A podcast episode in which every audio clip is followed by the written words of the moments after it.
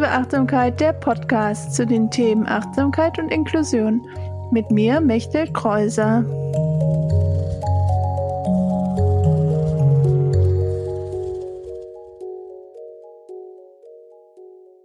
Hallo, herzlich willkommen zur Folge 34 von Inklusive Achtsamkeit, der Podcast. Ich freue mich, dass du wieder dabei bist, dass du dir diese Folge ausgewählt hast, dass du eingeschaltet hast und hier bist. Diesmal gibt es ein Interview mit Luisa Elsig von Mindful Rebellion und ich freue mich total, dass Luisa im Podcast zu Gast ist. Denn es ist nämlich so, dass ich vor ein paar Jahren, vor zwei Jahren und glaube ich schon fast jetzt bei Luisa im Podcast war und das war damals der erste Podcast Auftritt, den ich hatte. Und natürlich war ich entsprechend aufgeregt und hatte auch noch nicht mein kleines Podcast-Mikrofon, mit dem ich jetzt alle Folgen aufnehme.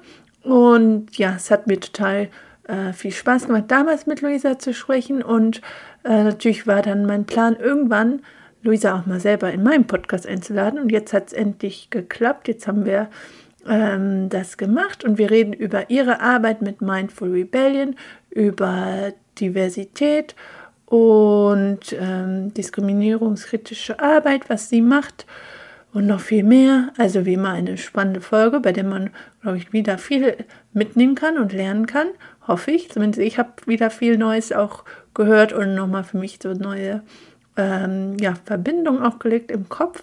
Ich hoffe, du findest auch äh, was Neues für dich, was dich in, für dich interessant ist. Ähm, genau, und schreib gerne wie immer, wie euch die Folge gefallen hat, wie dir die Folge gefallen hat. Und ähm, jetzt viel Spaß mit dieser Folge. Hallo Luisa, schön, dass du im Podcast zu Gast bist. Ähm, jetzt, wo wir unsere technischen Probleme auch wieder gelöst haben. Irgendwie ist es immer im Podcast so, dass irgendwas immer passiert und immer ist. Und danke, dass du dir die Zeit genommen hast und die Zeit jetzt nimmst. Ähm, genau, ich fange immer so an, dass ich äh, meine Gästin in ihren eigenen Worten sich vorstellen lasse, was du über dich erzählen möchtest. Ja, danke schön erstmal, dass ich hier sein darf. Ich freue mich total, den Podcast zusammen mit dir aufzunehmen. Danke für die Einladung und für deine Geduld rund um die technischen Probleme.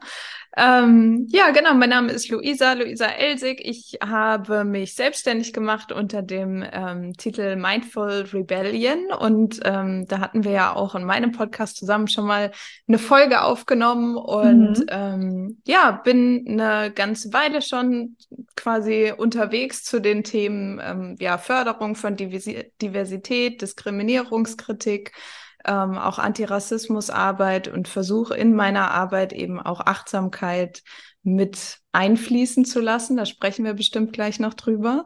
Mhm. Und ähm, genau, bin inzwischen freiberuflich unterwegs, war aber vorher auch zwei Jahre im Diversity Management und davor im Bereich internationale Verständigung mehrere Jahre bei einer Stiftung unterwegs und ja, genau, habe Friedens- und Konfliktforschung studiert und bin quasi schon, schon länger mit den Themen befasst, auch wenn es nicht so ganz eins zu eins war. Also das hat sich auch so mit der Zeit rauskristallisiert, dass da mein Herz für schlägt. Ja, sehr schön. Ja, genau, du hast ja schon viel gesagt, wo wir auch gleich drüber reden. Die eine Sache auch dein eigener Podcast. Und das war auch der erste Podcast, wo ich als Gästin dabei war. Das ist nämlich immer ja. das ist auch ganz aufregend für mich. Und schön, dass du jetzt bei mir im Podcast bist, weil das war dann auch mit einem Schritt, warum ich gedacht habe, okay, es macht Spaß, im Podcast äh, dabei zu sein und mit zu, auch selber dann irgendwann zu machen. Ähm, Total. Es war auch eine sehr schöne Folge. Ja, genau. Die verlinke ich auf jeden Fall dann auch nochmal. Die ist auch schon wieder zwei fast zwei Jahre mehr. Als ja, es ist ja. schon eine ganze Weile her, auf jeden Fall. Seitdem ist bei uns beiden viel passiert. Auf jeden Fall. Das stimmt. Ähm, genau. Äh, so, wie hast du denn dann zur Achtsamkeit gefunden oder was war so dein Weg? Dahin? Ja, also Achtsamkeit war eigentlich für mich ähm, ganz lange was, was mich eher so privat beschäftigt hat, beziehungsweise womit ich mich privat beschäftigt habe. Also ich habe eine Achtsamkeitspraxis äh, schon früh, sage ich mal, im, im Sinne von Meditation einfach so für mich gefunden, dass ich regelmäßig mache. Dann jetzt die letzten paar Jahre auch immer mehr Yoga mit dazu und ähm, eben auch Journaling beispielsweise jeden Tag. Also so, das sind Dinge, die mich wirklich schon ja sehr, sehr lange, mehrere Jahre auf jeden Fall begleiten.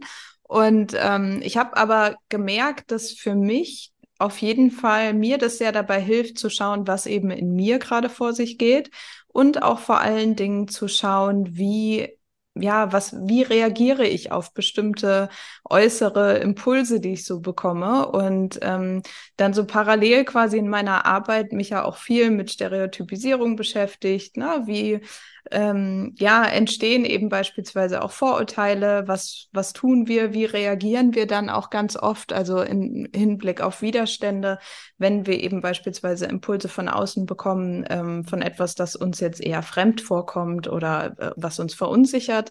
Und ähm, ich dann eigentlich gemerkt habe, es ist total sinnvoll, Achtsamkeit mit eben ähm, Diskriminierungskritik und Förderung von Diversität zu verbinden, weil ich glaube, dass ja, das macht es einfach so viel nachhaltiger. Mhm. Ja. Ja, genau, das ist auf jeden Fall auch spannend. Da können wir auch gerne jetzt nochmal drüber reden, wie du das machst und wie das ähm, passiert. Aber vielleicht bevor wir das machen, müssen wir vielleicht die Begriffe der Diversität und auch diesen, es gibt ja auch den Begriff Diversity, Equity und Inclusion, was mhm. ja aus drei verschiedenen ähm, ja, Themen eigentlich oder Feldern besteht, ja. auch nochmal ein bisschen erklären. Und dann können wir auch reden, wie wir da mit Achtsamkeit auch mehr umgehen können. Genau, ja, das ist immer ganz wichtig, weil ich glaube, gerade in dem Kontext gibt es ja ganz viele Begriffe. Viele von denen sind auch gar nicht auf Deutsch, was ja auch mhm. daher kommt, dass ja in Deutschland das noch ein sehr junges Thema ist und wir uns ja jetzt überhaupt erst so wirklich bewusst werden, dass unsere Gesellschaft schon ganz, ganz lange divers ist und hier ganz viele unterschiedliche Menschen leben, aber mhm. häufig eben so davon ausgegangen wurde, so ja, Deutschland ist sehr homogen. Ähm, und sich aber dieses Feld in den USA und in Großbritannien vor allen Dingen entwickelt hat und deswegen eben viele Begriffe auf Englisch sind. Und ähm, Diversity meint eigentlich vor allen Dingen, dass es eben viele unterschiedliche Hintergründe, Erfahrungshorizonte, Positionierungen auch innerhalb von einer hm, ja, gesellschaftlichen Hierarchie, sage ich mal, gibt. Mhm. Und ähm, wir uns dessen bewusst sein dürfen, wenn wir mit unterschiedlichen Menschen einfach zu tun haben. Ähm, von daher gesehen, da geht es eigentlich mal erstmal so darum, anzuerkennen, dass es Unterschiede gibt. Gar nicht mhm. mal darum, ähm, da jetzt eine Wertung reinzubringen. Also manche verstehen das ja auch sehr normativ und ähm, das kann auch so gemeint sein, im Sinne von, das ist was, wohin wir uns entwickeln möchten. Man spricht ja auch viel davon, habe ich ja auch schon gesagt, Diversität zu fördern, mhm. aber gleichzeitig ähm, ist es eben eigentlich erstmal was, ähm, wo wir uns bewusst sind, ah, da gibt es Unterschiede. Und ähm, was, worüber ich mir auch immer mehr bewusst geworden bin und auch in meiner Arbeit, ähm, auch dank von Achtsamkeitspraktiken unter anderem, ähm, aber auch von ganz äh, vielen tollen Menschen, die mich da beeinflusst haben, ist, dass wir uns auch bewusst sein dürfen, was wir meinen, wenn wir beispielsweise divers sagen, weil ganz mhm. viele Menschen äh, ne, die hier in der Gesellschaft beispielsweise geprägt wurden, haben ein bestimmtes Bild im Kopf, eine bestimmte Norm, von der aus sie bewerten, was ist denn jetzt divers. Mhm. Und ähm, deswegen dürfen wir da auch ein bisschen aufpassen, wenn wir solche Begriffe verwenden, wie wen bezeichnen wir damit und ist es nicht dann auch wieder beispielsweise ein Begriff, der dazu führen kann, dass wir Leute irgendwie labeln und sagen, ja, die sind jetzt anders und äh, ich bin aber die Norm sozusagen. Mhm. Und in unserer Gesellschaft, sage ich mal, hier in Deutschland haben wir ja so eine Norm, äh, die ist eben ja tendenziell weiß, die ist eben häufig männlich, cis-männlich vor allen Dingen. Ne? Die sind ähm, hetero-Geschlecht, also heterosexuell ähm, orientiert beispielsweise, ähm, also auch able-bodied. Ne? Also mhm. von den viele Positionierungen, ähm, wo es viele Menschen gibt, die davon abweichen, die dann eben als anders gelabelt werden. Und das dürfen wir auf jeden Fall mitdenken. Und du hast ja auch den Begriff äh, Diversity, Equity und Inclusion angesprochen. Mhm. Ähm, äh, das ist auf jeden Fall schon quasi eine Weiterentwicklung okay. davon, mhm. weil man schon gemerkt hat, so, okay, divers allein, das reicht ja eben auch nicht, mhm. ähm, sondern wir erkennen an, dass Menschen mit unterschiedlichen Hintergründen eben unterschiedliche Privilegien haben in der Gesellschaft. Mhm. Und deswegen möchten wir beispielsweise dazu beitragen, ja, dass es ganz viele unterschiedliche Menschen, sagen wir mal, in einer Organisation gibt, dass sie Equity, ne, dass sie gleich, äh, gleiche Zugänge haben mhm. beispielsweise und dass sie aber nicht nur gleiche Zugänge haben, sondern dass sie eben auch sich beteiligen können, dass sie inkludiert sind, dass sie einbezogen werden und sich eben auch trauen, dann wirklich was ähm, zu sagen oder sich zu beteiligen, in welcher Form auch immer. Ah ja, okay.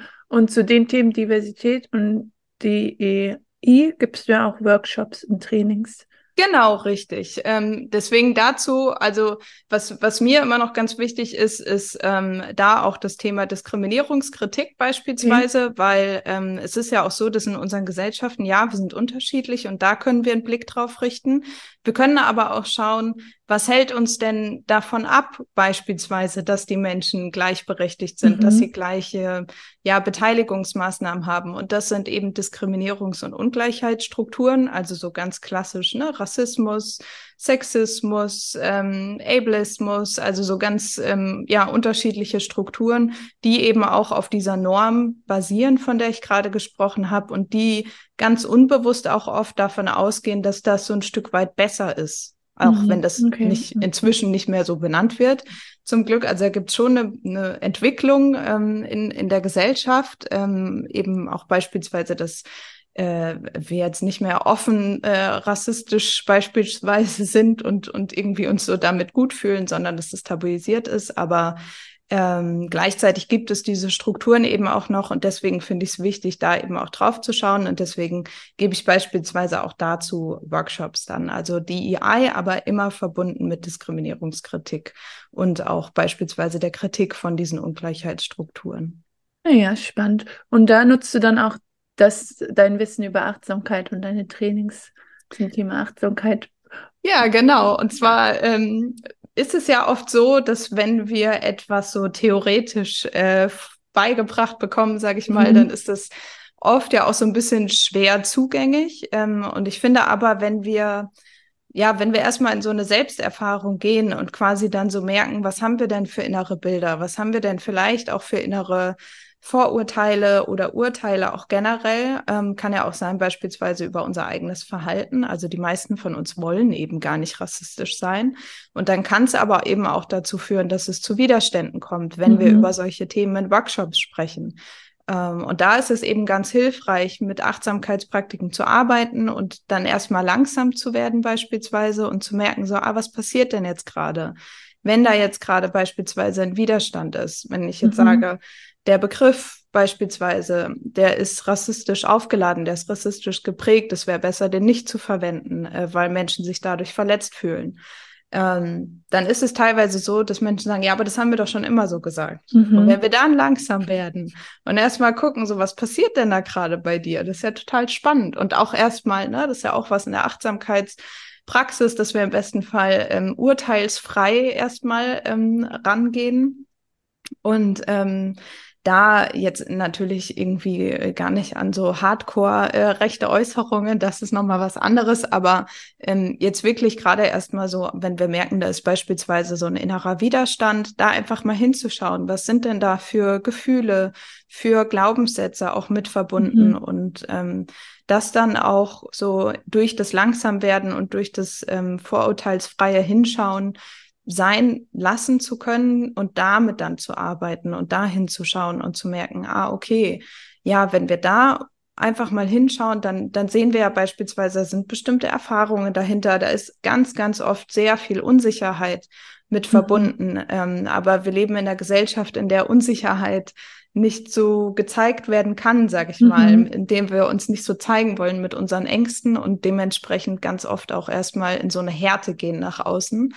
Und ähm, ich versuche zumindest in den Workshops einen Raum ähm, zu, zu öffnen dafür, dass das sein darf und dass wir damit dann eben auch arbeiten und schauen, wie wir das überwinden und, und auflösen können, um dann eben auch in einem Prozess von ähm, ja, Förderung von, von Diversität, vom Abbau diskriminierender Strukturen, ähm, ja, das vorantreiben können. Oh ja, spannend. Ja, weil die Widerstände kommen sicher dann viel auf, ja. weil viele Leute sehr sagen, ja, ich bin nicht rassistisch oder ich bin nicht ableistisch. Genau. Ähm, aber weil wir in so einem System leben, in dem das so ist. Ja, absolut. Und ich glaube, dass wir ähm, ja auch alle so, also das nennt man ja auch oft so im Yoga oder so, ne, das Ego haben und mhm. ähm, auch so dieses äußere Bild, mit dem wir durch die Welt gehen und ähm, es uns dann vielleicht auch sehr schwer fällt zuzugeben, oh, hier habe ich eigentlich gar keine Ahnung. Ich mhm. weiß eigentlich gar nicht, was für Begriffe man verwendet beispielsweise und dementsprechend versuche ich das vielleicht so ein bisschen zu verdrängen und dann erstmal in so eine Härte zu gehen. Aber ähm, ich glaube, dass uns das nicht weiterbringt. Ich glaube, mhm. Lernprozesse passieren am besten, wenn wir dann uns auch ein Stück weit sicher fühlen, ein Stück weit Vertrauensvorschuss vielleicht auch geben manchmal. Und das ist natürlich auch ganz unabhängig davon, wer das kann. Ne? Also mhm. auch da wieder zu schauen, wie sind Menschen positioniert, was haben sie für Erfahrungen. Ähm, ist ja total nachvollziehbar, dass wenn jetzt jemand beispielsweise schon häufiger eine Ablehnung erfahren hat, dass die Person dann ähm, sich eben nicht ganz so sicher fühlt, sich jetzt einfach so zu öffnen und über ihre Gefühle zu sprechen. Von daher gesehen, auch da wieder so einen achtsamen Umgang damit zu finden, ist ganz wichtig. Ja, cool. Ja, dann haben wir eigentlich mit unseren Themen äh, jeweils ähnliche Ziele, weil mein Ziel ist ja auch, achtsame Räume zu öffnen, um dann mit Menschen mit und ohne Behinderung zusammenzukommen. Ja, total. Ja, bei dir dann auch mit, mit für deine Themen. Genau. Ja, absolut. Äh, das, das passt sehr gut. Ja, genau. Deswegen äh, haben wir auch schon, sind wir auch schon so lange im Austausch über unsere Arbeit jeweils. Richtig. Genau, weil dein ähm, äh, Instagram-Account und dein Projekt nennt sich ja auch Mindful Rebellion. Und da ist ja auch die, einerseits die Rebellion und die Veränderung und aber auch die Achtsamkeit. Und ähm, so drin, wie bist du da zu dem Namen gekommen und wie, was bedeutet das auch für dich, im Mindful Rebellion zu sein? Ja, danke dir. Das war ein Prozess zu diesem Namen. Ähm, okay. Und als ich ihn dann aber hatte, ähm, war das, hat sich das direkt sehr äh, stimmig angefühlt für mich. Mhm. Und ich habe auch immer noch nichts Treffenderes gefunden, weil ich das so äh, passend finde, einfach sowohl für einen Prozess auf einer individuellen Ebene, also auch wir selbst in unserer Entwicklung haben ja im besten Fall sowas wie eine Mindful Rebellion. Also wir wachsen ja auch immer weiter und mhm. ähm, das zwar häufig auch durch äußere Krisen, aber vor allen Dingen in der bewussten Auseinandersetzung damit gibt es ja dann eben so eine Transformation. Und ich glaube, genauso ist es auf einer organisationalen oder auch gesellschaftlichen Ebene. Nur da ist es leider oft so, dass es äh, durch Konflikt und ja auch gerade je nachdem in unserer Gesellschaft ja auch durch so eine Härte eben gibt, dass wir denken, so, ich mache das jetzt alles anders und äh, die Organisation äh, kriegt jetzt hier ein paar neue Regeln und dann brechen wir das um. Aber das funktioniert ja eben mhm. nicht und das führt ja auch oft zu Konflikten. Und ich glaube, dass auch die für was gut sind, auch die sind mhm. wichtig, ähm, aber gleichzeitig kommt es halt drauf an, wer hat denn die Möglichkeit, an dem Konflikt teilzunehmen. Und ich mhm. glaube, dass je mehr Perspektiven einfach einbezogen werden, desto besser ist auch das Ergebnis. Auch wenn es sein kann, dass der Prozess dann ein bisschen trubeliger wird. Das ist okay. durchaus möglich. Ja, das stimmt, das kann ich mir vorstellen. Aber es ist ja auch wichtig, dass auch verschiedene Stimmen mit einbezogen werden oder am besten alle Stimmen, ja. die es gibt.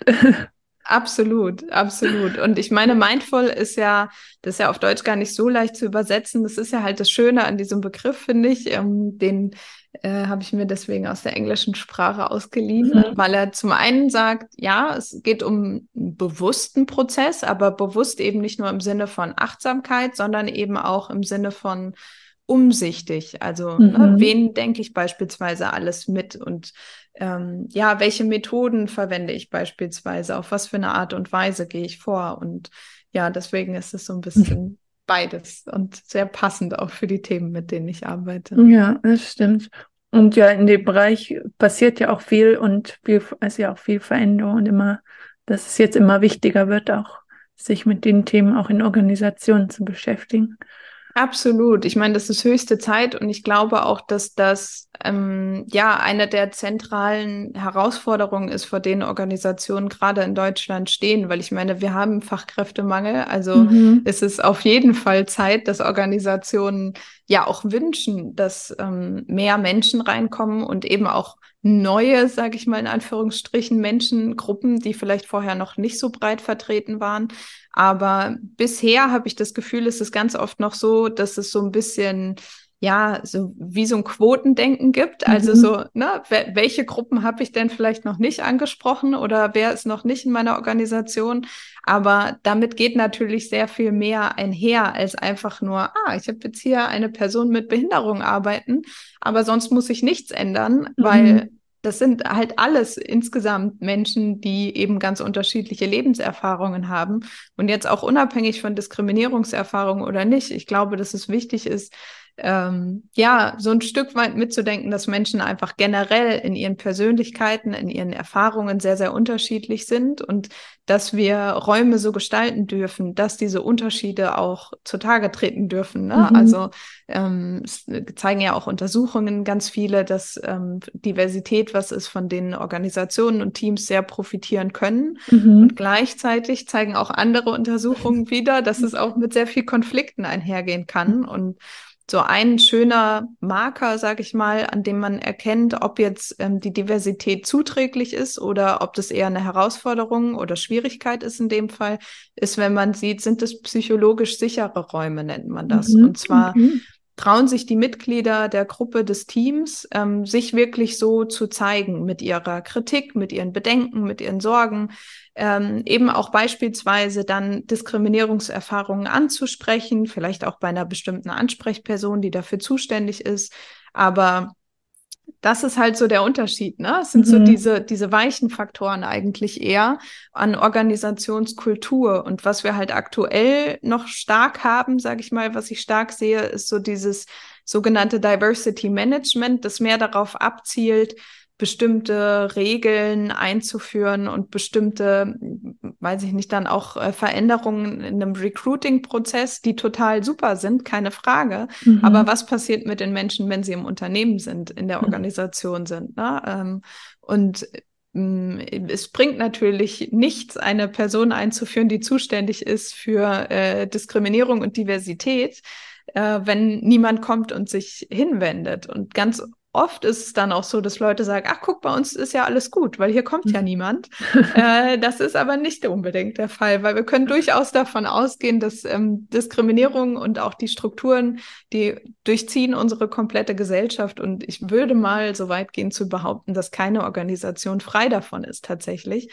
Und deswegen ähm, so ein komplettes Ausbleiben von einer Kommunikation, ähm, gerade wenn es schon bestimmte Ansprechpersonen gibt, ist dann auch eher ein Zeichen dafür, dass vielleicht der Prozess noch nicht ganz abgeschlossen ist und ähm, mhm. man dann mehr an diesen weichen Faktoren auch arbeiten darf. Ja, das ist die, diese psychologische Sicherheit zu schaffen. Genau, okay. richtig. Mhm. Ja. Und da geht es dann halt beispielsweise auch ganz viel um Wertschätzung generell. Also mhm. ähm, ich habe ja schon gesagt, Diversität ist oft was, was Menschen, gerade so die, die, ähm, sage ich jetzt mal in Anführungsstrichen, zu der sogenannten Mehrheitsgesellschaft gehören, ähm, dass sie denken, ah, es geht jetzt hier um die anderen und wenn es irgendwie mhm. Diversity Workshops gibt oder irgendwie sowas, dann ist das für die anderen, damit es denen jetzt hier besser geht. Und was ist aber eigentlich mit mir? Und da finde ich aber ähm, eben dieses Konzept psychologische Sicherheit ganz toll, weil das nämlich für alle zuträglich ist. Mhm. Ist zwar, sind die Diversity Workshops auch, aber das ist noch so ein bisschen, sage ich mal, anders geframed und dementsprechend ist ähm, psychologische Sicherheit was, was vielen dann auch als ja sehr einleuchtet, dass es eben auch für sie einen Mehrwert bietet, unabhängig mhm. von dem jeweiligen Hintergrund. Und es dann halt auch oft eine Möglichkeit, ähm, erstmal damit zu arbeiten, auch wenn das, ne, ich habe ja schon gesagt, Sicherheit ist auch sehr stark verbunden mit, äh, was für eine Erfahrung macht eine Person. Mhm. Also da geht es durchaus dann schon auch um Themen wie Diskriminierung, aber gleichzeitig ähm, können wir damit einen guten Einstieg schaffen und ähm, die Widerstände sind vielleicht nicht ganz so groß wie ah sonst. Ja. Okay. Und was sind so ein paar Faktoren dieser psychologischen Sicherheit oder wie man die schaffen kann als Organisation oder als Gruppe? Ja, genau. Also Kommunikation ist auf jeden Fall ganz, ganz wichtig. Mhm. Also inwiefern, ähm, und da geht's natürlich auch ganz oft um Führungskräfte. Ich meine, das ist ja auch was, dass wir in einer Gesellschaft leben, wo irgendwie so erwartet wird, dass jemand, der jetzt plötzlich den Titel Führungskraft bekommt, mhm. direkt wissen muss, was ist zu tun. Und es gibt ja inzwischen auch sehr viele ja, Workshops, Seminare, Coaches dafür. Ähm, und gleichzeitig ist es, glaube ich, trotzdem so, dass gerade wenn Diversität im Team da ist, ähm, so ein Bewusstsein dafür auch sehr wichtig ist. Ähm, das zum einen, aber zum anderen eben Kommunikation, wertschätzende Kommunikation ganz generell sehr, sehr wichtig ist. Und ähm, auch die Frage ist, was für Strukturen gibt es natürlich? Also so wie, wie denken wir da auch? Ähm, mhm. Beispielsweise hat das ähm, auch sehr häufig in der Organisation mitbekommen, dass wenn es dann darum geht, irgendwie alle mitzunehmen, ähm, wurde das zwar immer so gesagt und gleichzeitig haben wir dann aber gesehen, naja, wann finden denn wichtige Meetings statt und wie mhm. lange sind diese wichtigen Meetings? Also ich kann natürlich viel davon sprechen, dass es mir total wichtig ist, dass es äh, eine Work-Life-Balance gibt oder dass vor allen Dingen auch äh, Menschen in Teilzeit, die vielleicht Care-Aufgaben haben, äh, die Möglichkeit haben, rechtzeitig Feierabend zu machen. Aber wenn ich dann zum Beispiel sage, okay, es gibt jetzt hier ähm, äh, wichtige äh, Interviews mit, mit potenziellen KandidatInnen oder so, dann mhm. finden die nachmittags statt und die sind dann vielleicht auch irgendwie direkt ganze Blöcke. Also muss die Person dann vielleicht viel länger bleiben oder so. Also ne, da auch immer noch mal mitzudenken, so, okay, habe ich jetzt wirklich an alle gedacht? Mhm. Ähm, und einfach auch mal so ein bisschen die, die Perspektiven zu wechseln und so ja, zu mhm. überlegen, mhm. wie betrifft es eigentlich wen im Raum? Ja, gut. Ja, das ist spannend. Und bei diesem Perspektivenwechsel hilft natürlich auch die Achtsamkeit. Absolut, genau. Die ist auf jeden Fall so eine, so eine gute Basis, sage ich mal, für alles. Ja, eine gute ja, Grundlage. Ja, interessant. Ja. ja. spannend. Ja, vielleicht können noch ein paar Leute dann was für ihre äh, Arbeit mitnehmen, was sie äh, hilft, um weiter diverser zu werden in, in allen Bereichen. Das wäre schön. Ja. Und sonst können sie ja dich anschreiben. Genau. Dafür bin ich schon da. genau. Ja, wir haben jetzt eigentlich, ich gucke nochmal, genau, weil ähm, eine Sache, die ich auch auf deinem Profil gesehen habe, ist, dass du auch viele so ähm, Angebote jetzt äh, anbietest, um sich mit anderen Menschen, die auch Coaches, äh, die auch äh, mit Diskriminierungsarbeit, Arbeit und Rassismus mhm. ähm, auch unterstützt und in Austausch gehst. Und äh, ja, dieser Community-Austausch oder Austausch in der Gruppe finde ich auch total wichtig. Und da wollte ich dich noch fragen, was so für dich bedeutet, so diese Community, der Community-Aspekt.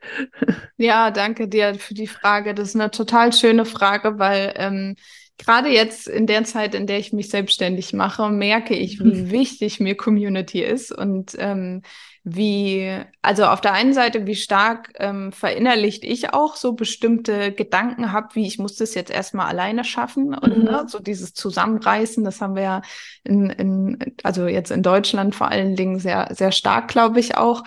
Ähm, und gerade da finde ich es wichtig, Menschen um mich herum zu haben, die vielleicht ähnliche Erfahrungen machen, die vielleicht ähnliche Herausforderungen haben, zum Teil die Herausforderungen überwunden haben, zum Teil aber auch noch in ihren Prozessen sind und dass wir uns austauschen können und voneinander lernen können und einfach so ein gemeinsame Räume haben, wo mhm ja, wo wir eben auch sein können, so wie wir sind, ganz authentisch. Das finde ich ähm, sehr, sehr wertvoll. Und die ähm, Gruppe, von der du gesprochen hast, ist die ähm, BPOC Support Gruppe für eben BPOC ähm, Coaches, TrainerInnen, ähm, MediatorInnen, also so Facilitators, sage ich mal so generell.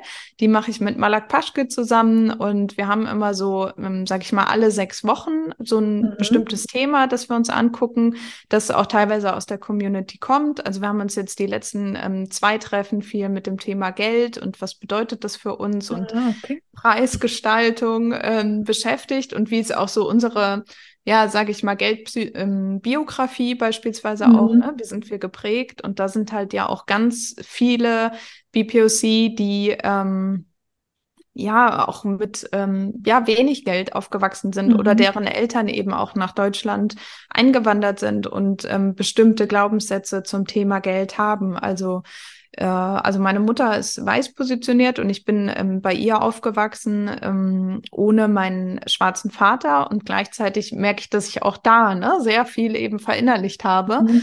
Und da ist es total wertvoll, diesen Raum zu haben und zu merken, so, ah, okay, da, da wird mir ja was gespiegelt äh, mhm. auch. Und da kann ich ja dann eben auch mal wieder hingucken und ähm, für mich reflektieren, möchte ich das eigentlich so weiterleben oder möchte ich da auch was verändern? Das ist ja eben auch das Schöne mit mit Achtsamkeitsprozessen generell, dass es mhm. uns eine Handlungsmöglichkeit gibt und dass es uns einfach viel mehr Freiraum gibt zu entscheiden, will ich das so oder will ich mhm. eigentlich was verändern? Und dazu ist Community auf jeden Fall auch sehr, sehr viel wert, denn die mhm. hilft uns auf der einen Seite, manche Dinge zu sehen, die uns selbst nicht auffallen, und auf der anderen Seite aber dann auch damit umzugehen und zu halten, sage ich mal, mhm. was dann da auch an Gefühlen mit zusammenhängt. Ja, ja, das stimmt. Das ist ein wichtiges Thema, ja. Ja, und aus sehen, dass man nicht alleine ist, das finde ich auch genau. so schön. Ja. Absolut, absolut.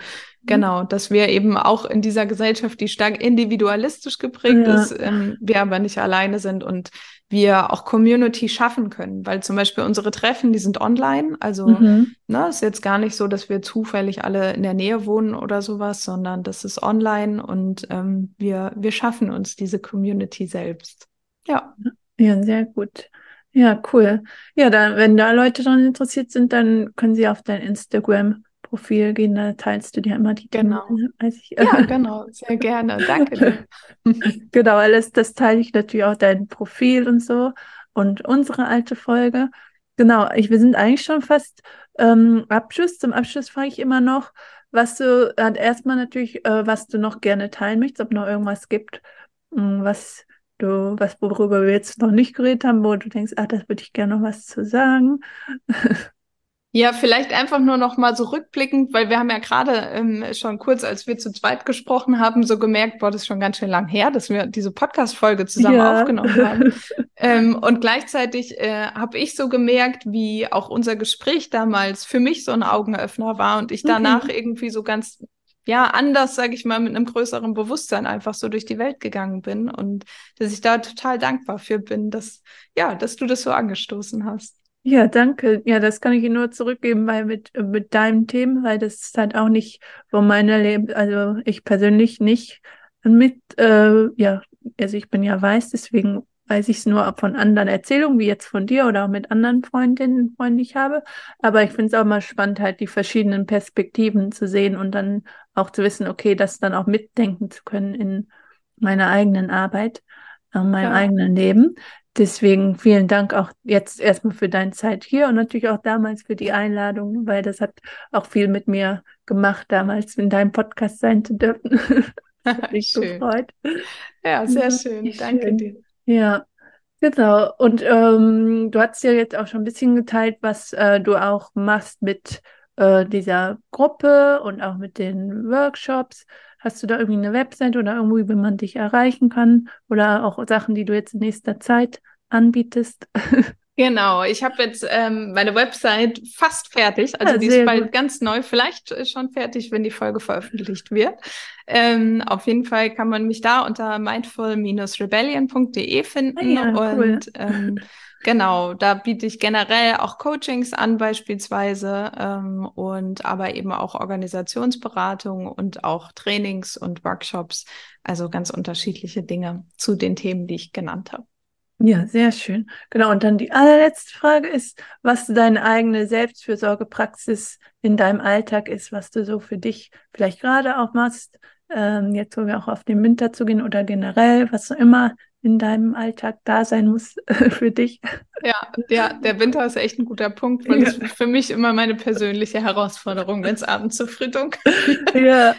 ähm, aber also generell ist es schon so, dass ich morgens aufstehe und dann erstmal einfach schreibe, was so okay. gerade kommt. Ähm, und äh, meistens, also gerade jetzt im Winter ist dabei meine Tageslichtlampe auch an, also ja. damit ich da schon mal ein bisschen Licht kriege und ähm, versuche aber danach auf jeden Fall auch zu meditieren und ähm, auch ein bisschen Yoga zu machen. Das kommt immer ein bisschen drauf an, was gerade so an Terminen ansteht. Also kann sein, dass das dann auch mal ein bisschen kürzer ist, aber äh, so ein bisschen was kommt auf jeden Fall immer mit ins Programm. Also Meditation ist auf jeden Fall immer dabei und Journaling und Yoga dann an den Tagen, wo es zeitlich gut reinpasst.